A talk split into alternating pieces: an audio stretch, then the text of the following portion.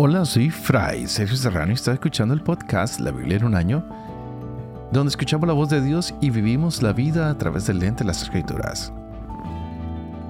El podcast de la Biblia es presentado por Ascension.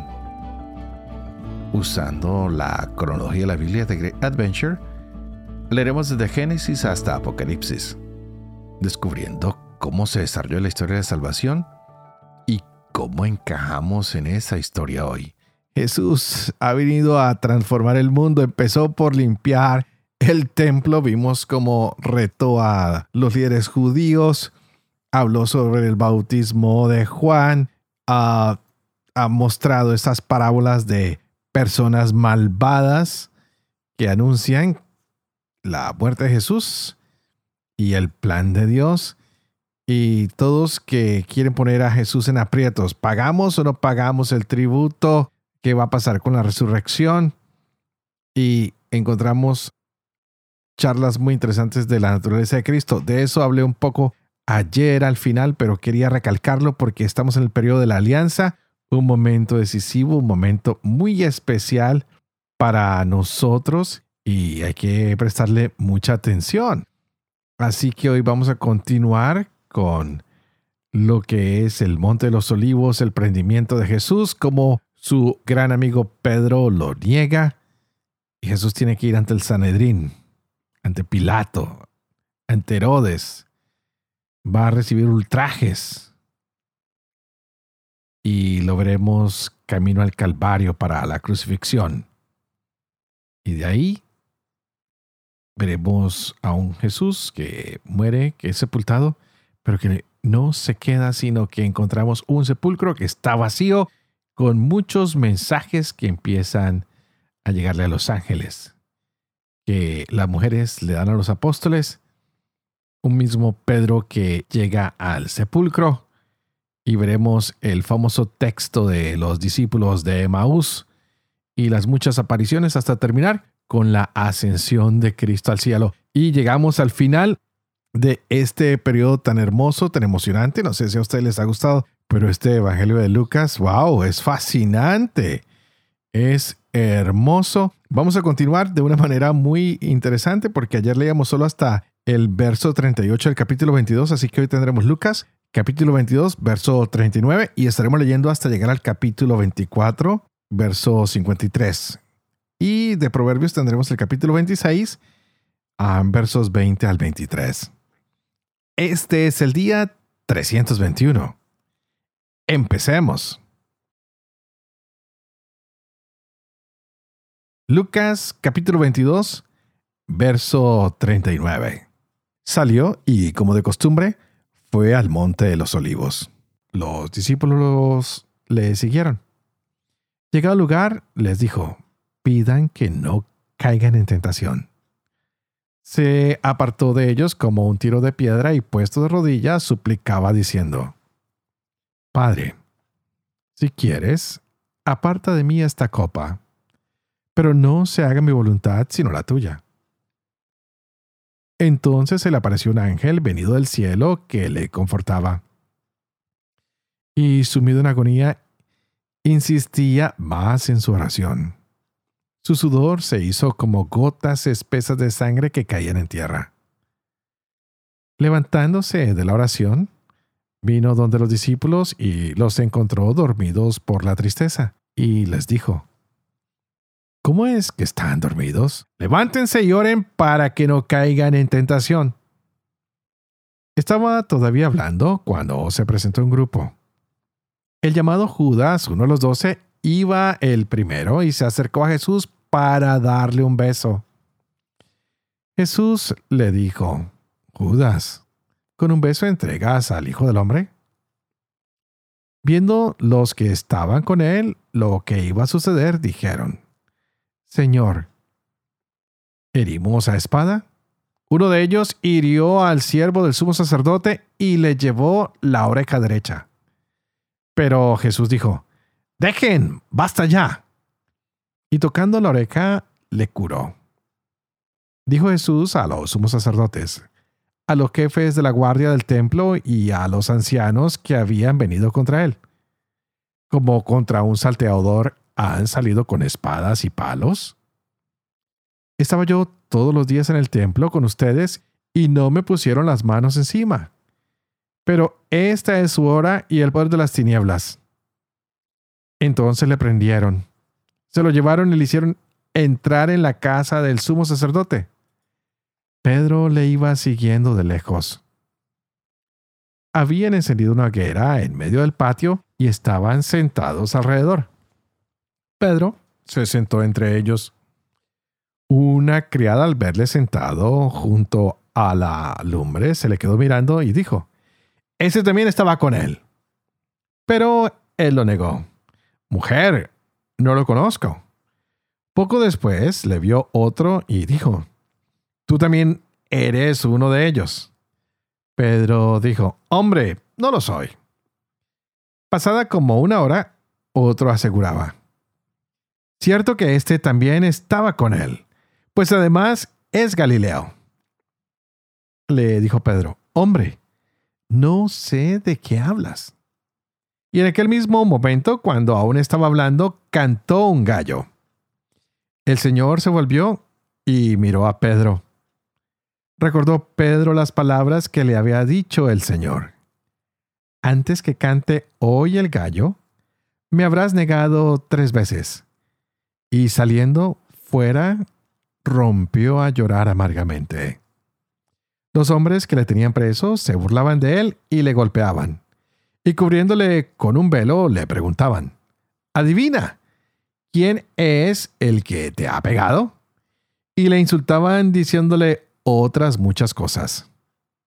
En cuanto se hizo de día, se reunió el consejo de ancianos del pueblo, sumos sacerdotes y escribas, le hicieron venir a su Sanedrín y le dijeron, Si tú eres el Cristo, dínoslo. Él respondió, Si se lo digo, no me creerán. Si les pregunto, no me responderán. De ahora en adelante, el Hijo del Hombre estará sentado a la diestra del poder de Dios. Dijeron todos, entonces, ¿tú eres el Hijo de Dios? Él les dijo, ustedes lo dicen, yo soy. Dijeron ellos, ¿qué necesidad tenemos ya de testigos? Pues nosotros mismos lo hemos oído de su propia boca. Se levantaron todos ellos y le llevaron ante Pilato. Comenzaron a acusarle diciendo, hemos encontrado a este alborotando a nuestro pueblo, prohibiendo pagar tributos al César y diciendo que él es Cristo Rey. Pilato le preguntó, ¿Eres tú el rey de los judíos? Él le respondió, Sí, tú lo dices. Pilato dijo a los sumos sacerdotes y a la gente, Ningún delito encuentro en este hombre. Pero ellos insistían diciendo, solivianta al pueblo con sus enseñanzas por toda Judea, desde Galilea donde comenzó hasta aquí. Al oír esto, Pilato preguntó si aquel hombre era Galileo. Y al saber que era de la jurisdicción de Herodes, le remitió a Herodes que por aquellos días estaba también en Jerusalén. Cuando Herodes vio a Jesús, se alegró mucho pues hacía largo tiempo que deseaba verle por las cosas que oía de él y esperaba que hiciera algún signo en su presencia.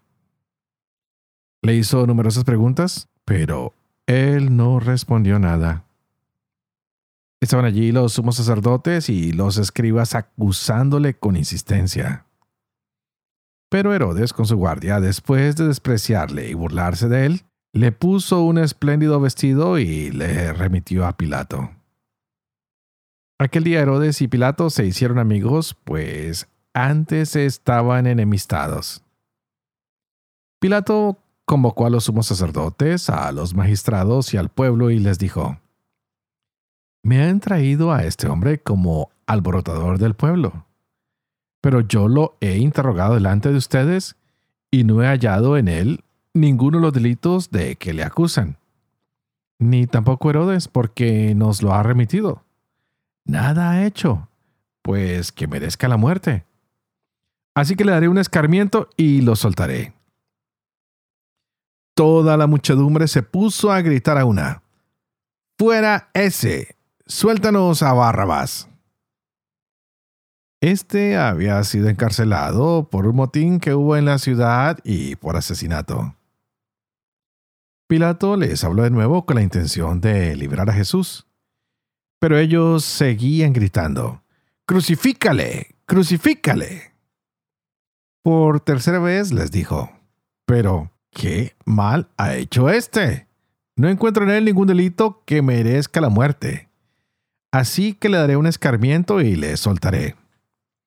Pero ellos insistían pidiendo a grandes voces que fuera crucificado y arreciaban en sus gritos. Pilato sentenció que se cumpliera su demanda. Soltó pues al que habían pedido, al que estaba en la cárcel por motín y asesinato, y a Jesús se lo entregó a su deseo.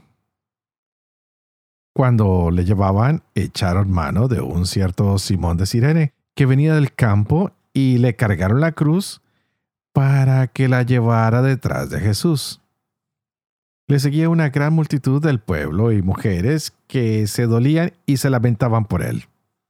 Jesús se volvió a ellas y les dijo, Hijas de Jerusalén, no lloren por mí, lloren más bien por ustedes y por sus hijos, porque llegarán días en que se dirá, Dichosas las estériles, las entrañas que no engendraron y los pechos que no criaron. Entonces se pondrán a decir a los montes, caigan sobre nosotros, y a las colinas, sepúltenos. Porque si en el leño verde hacen esto, en el seco, ¿qué se hará? Llevaban además a otros dos malhechores para ejecutarlos con él. Llegados al lugar llamado Calvario, le crucificaron allí a él y a los malhechores uno a la derecha y otro a la izquierda. Jesús decía, Padre, perdónales porque no saben lo que hacen. Se repartieron sus vestidos echando suertes. Estaba el pueblo mirando, los magistrados hacían muecas diciendo, a otro salvó que se salve a sí mismo si él es el Cristo de Dios, el elegido. También los soldados se burlaban de él y acercándose le ofrecían vinagre y le decían, Si tú eres el rey de los judíos, sálvate. Había encima de él una inscripción. Este es el rey de los judíos. Uno de los malhechores colgados le insultaba. ¿No eres tú el Cristo? Pues sálvate a ti y a nosotros. Pero el otro le increpó. ¿Es que no temes a Dios tú que sufres la misma condena?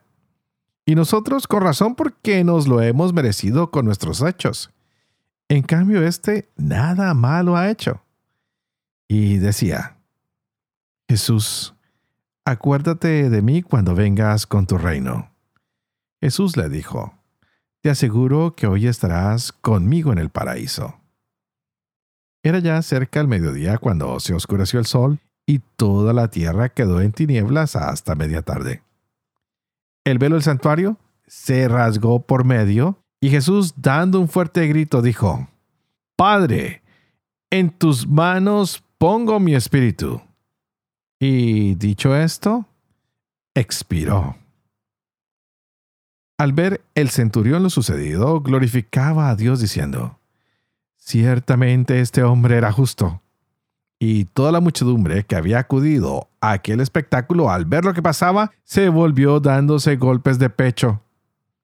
Todos sus conocidos y las mujeres que le habían seguido desde Galilea se mantenían a distancia viendo estas cosas. Había un hombre llamado José, miembro del consejo, hombre bueno y justo, que no había asentido al consejo y proceder de los demás. Era de Arimatea, ciudad de Judea, y esperaba el reino de Dios. Se presentó a Pilato, le pidió el cuerpo de Jesús, y después de descolgarle lo envolvió en una sábana y le puso en un sepulcro excavado en la roca, en el que nadie había sido puesto todavía. Era el día de preparación y apuntaba el sábado. Las mujeres que habían venido con él desde Galilea fueron detrás y vieron el sepulcro y cómo era colocado su cuerpo. Luego regresaron y prepararon aromas y mirra. Y el sábado descansaron según el precepto. El primer día de la semana, muy de mañana, fueron al sepulcro llevando los aromas que habían preparado. Pero encontraron que la piedra había sido retirada del sepulcro. Entraron, pero no hallaron el cuerpo del Señor Jesús. No sabían qué pensar de esto, cuando se presentaron ante ellas dos hombres con vestidos resplandecientes. Asustadas, inclinaron el rostro a tierra, pero les dijeron, ¿Por qué buscan entre los muertos al que está vivo? No está aquí, ha resucitado. Recuerden cómo les habló cuando estaba todavía en Galilea diciendo, es necesario que el Hijo del Hombre sea entregado en manos de los pecadores y sea crucificado. Pero al tercer día resucitará. Y ellas recordaron sus palabras. Regresaron pues del sepulcro y anunciaron todas estas cosas a los once y a todos los demás. Las que referían estas cosas a los apóstoles eran María Magdalena, Juana y María la de Santiago y las demás que estaban con ellas. Pero a ellos todas aquellas palabras les parecían desatinos y no les creían. Con todo, Pedro se levantó y corrió al sepulcro. Se inclinó, pero solo vio los lienzos y se volvió a su casa asombrado por lo sucedido. Aquel mismo día iban dos de ellos a un pueblo llamado Maús que dista 60 estadios de Jerusalén, y conversaban entre sí sobre todo lo que había pasado. Mientras conversaban y discutían, el mismo Jesús se acercó a ellos y caminó a su lado. Pero sus ojos estaban como incapacitados para reconocerle. Él les dijo, ¿De qué discuten por el camino? Ellos se pararon con aire entristecido. Uno de ellos, llamado Cleofás, le respondió, ¿Eres tú el único residente en Jerusalén que no sabe las cosas que han pasado allí estos días? Él les dijo, ¿qué cosas? Ellos le dijeron, lo de Jesús el Nazareno, que fue un profeta poderoso en obras y palabra delante de Dios y de todo el pueblo. Como nuestros sumos sacerdotes y magistrados le condenaron a muerte y le crucificaron. Nosotros esperábamos que sería él el que iba a librar a Israel. Pero con todas estas cosas, llevamos ya tres días desde que esto pasó. El caso es que algunas mujeres de las nuestras nos han sobresaltado porque fueron de madrugada al sepulcro y al no hallar su cuerpo, vinieron diciendo que incluso habían visto una aparición de ángeles que decían que él vivía. Fueron también algunos de los nuestros al sepulcro y lo hallaron tal como las mujeres habían dicho, pero a él no le vieron. Él les dijo, Oh insensatos y tardos de corazón para creer todo lo que dijeron los profetas. ¿No era necesario que el Cristo padeciera eso para entrar así en su gloria? Y empezando por Moisés y continuando por todos los profetas, les explicó lo que había sobre él en todas las escrituras. Al acercarse al pueblo a donde iban, él hizo ademán de seguir adelante, pero ellos le rogaron insistentemente, Quédate con nosotros, porque atardece y el día ya ha declinado. Entró pues y se quedó con ellos. Sentado a la mesa con ellos, tomó el pan, pronunció la bendición, lo partió y se lo iba dando. Entonces se les abrieron los ojos y le reconocieron. Pero él desapareció de su vista.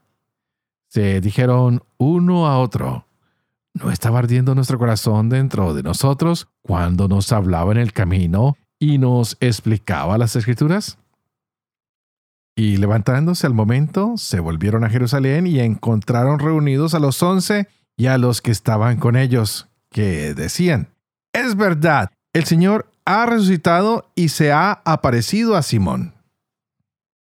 Ellos, por su parte, contaron lo que había pasado en el camino y cómo le habían conocido al partir el pan.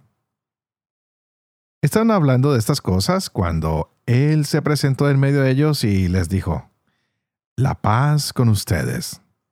Sobresaltados y asustados, creían ver un espíritu. Pero él les dijo, ¿por qué se turban? ¿Por qué se suscitan dudas en su corazón? Miren mis manos y mis pies, soy yo mismo. Pálpenme y vean, porque un espíritu no tiene carne y huesos como ven que yo tengo. Y diciendo esto, les mostró las manos y los pies. Como no acababan de creerlo a causa de la alegría y estaban asombrados, les dijo, ¿Tienen aquí algo de comer? Ellos le ofrecieron un trozo de pescado. Lo tomó y comió delante de ellos. Después les dijo, estas son aquellas palabras mías que les dije cuando todavía estaba con ustedes. Es necesario que se cumpla todo lo que está escrito en la ley de Moisés, en los profetas y en los salmos acerca de mí. Y entonces abrió sus inteligencias para que comprendieran las escrituras y les dijo, Así está escrito, que el Cristo debía padecer y resucitar de entre los muertos al tercer día y que se predicaría en su nombre la conversión para perdón de los pecados a todas las naciones, empezando desde Jerusalén. Ustedes son testigos de estas cosas. Miren, yo voy a enviar sobre ustedes la promesa de mi Padre. Ustedes permanezcan en la ciudad hasta que sean revestidos de poder desde lo alto. Los sacó hasta cerca de Betania y alzando sus manos los bendijo. Y mientras los bendecía, se separó de ellos y fue llevado al cielo. Ellos después de postrarse ante él, se volvieron a Jerusalén con gran gozo, y estaban siempre en el templo, bendiciendo a Dios. Proverbios capítulo 26, versos 20 al 23. Cuando falta la leña, se apaga el fuego. Donde no hay chismosos, se acaban las riñas. Carbón para las brasas y leña para el fuego es el camorrista para atizar peleas. Las palabras del chismoso son golosinas que bajan hasta el fondo de las entrañas. Baño de plata en vasija de barro, los labios melosos con malas intenciones.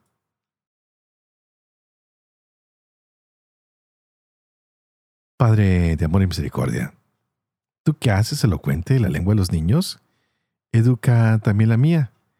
Infunde en mis labios la gracia de tu bendición, Padre, Hijo y Espíritu Santo. Y juntos pidámosle a ese Dios maravilloso que nos envíe su Espíritu Santo para que abra nuestra mente y nuestro corazón y así podamos gozarnos de este hermoso, pero hermosísimo momento que estamos viviendo con Lucas. Ya Jesús ha entregado su vida. Gracias a que lo han acusado injustamente y que lo han entregado a Pilato para ser ejecutado. Vemos a un hombre inocente, a un hombre que está limpio de pecado y esto no lo ha librado de la muerte. El mismo Pilato intentó y fracasó. Y sin embargo, vemos a este hombre que está sufriendo humillaciones. Y esto lo causan los judíos y los gentiles. Él sigue recibiendo insultos. Es objeto de burla todos descargan en él el odio. Y algo que vale la pena reconocer es que él pide que no lloren por él.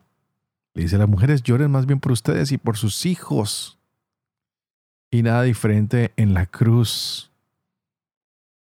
Hay dos ladrones crucificados con él. Uno solo lo insulta y el otro lo reconoce como rey en medio de esta situación tan vergonzosa y Jesús le regala el reino. Este ladrón salió más vivo que todos. Se robó el reino en el momento más importante, cuando estaba muriendo. Y el Señor le dice, hoy mismo estarás conmigo en el paraíso. ¡Wow! Cristo muere en la cruz Y vemos que se dice que se rasgó el velo del templo. Y esto quiere decir que se abre algo. ¿Qué será lo que se abre? ¿Será el camino hacia Dios?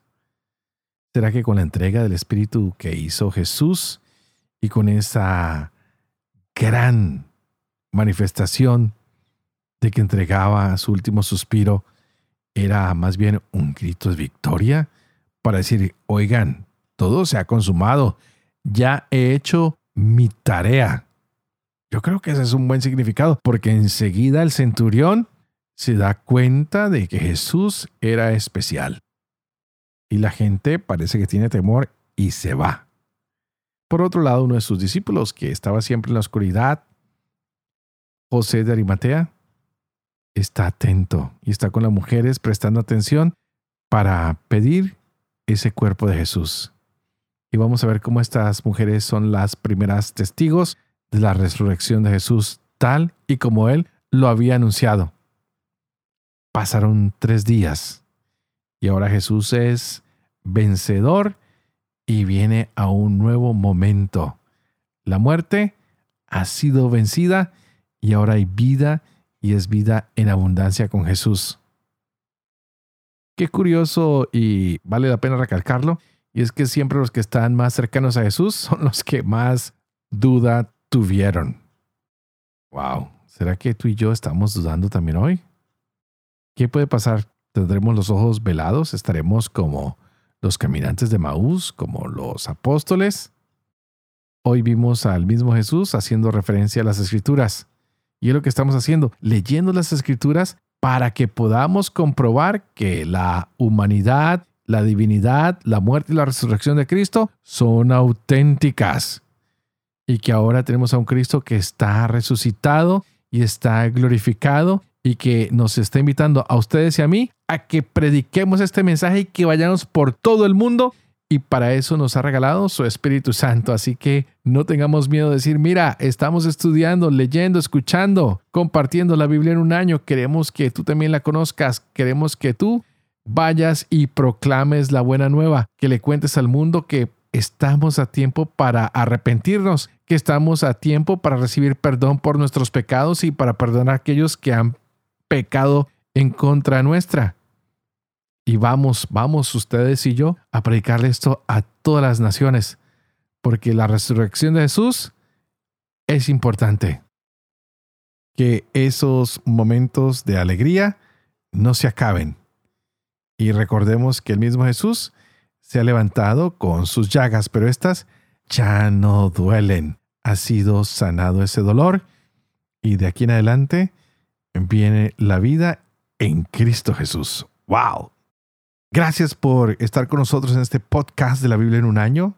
Estamos en el cumplimiento mesiánico, en el Evangelio de Lucas, y hoy llegamos al final de Lucas y mañana entramos en un nuevo periodo. Estaremos con los hechos de los apóstoles, con la iglesia. Así que no se pierdan el capítulo mañana, son dos. Estaré con el padre Dempsey haciendo una introducción y tendremos el capítulo de las lecturas del día de mañana, pero antes de despedirme, por favor, no se olviden que nosotros oramos por ustedes. Ofrecemos la misa por ustedes. Dempsey y yo estamos orando para que cada uno de ustedes sean bendecidos. Y ustedes, por favor, oren por nosotros para que seamos fieles a esta tarea que se nos ha confiado. Para que podamos vivir con fe lo que leemos, lo que compartimos con ustedes, para poder enseñar siempre la verdad y cumplir lo que enseñamos. Y que la bendición de Dios Toporoso, que es Padre, Hijo y Espíritu Santo, descienda sobre cada uno de ustedes y los acompañe siempre. Que Dios los bendiga.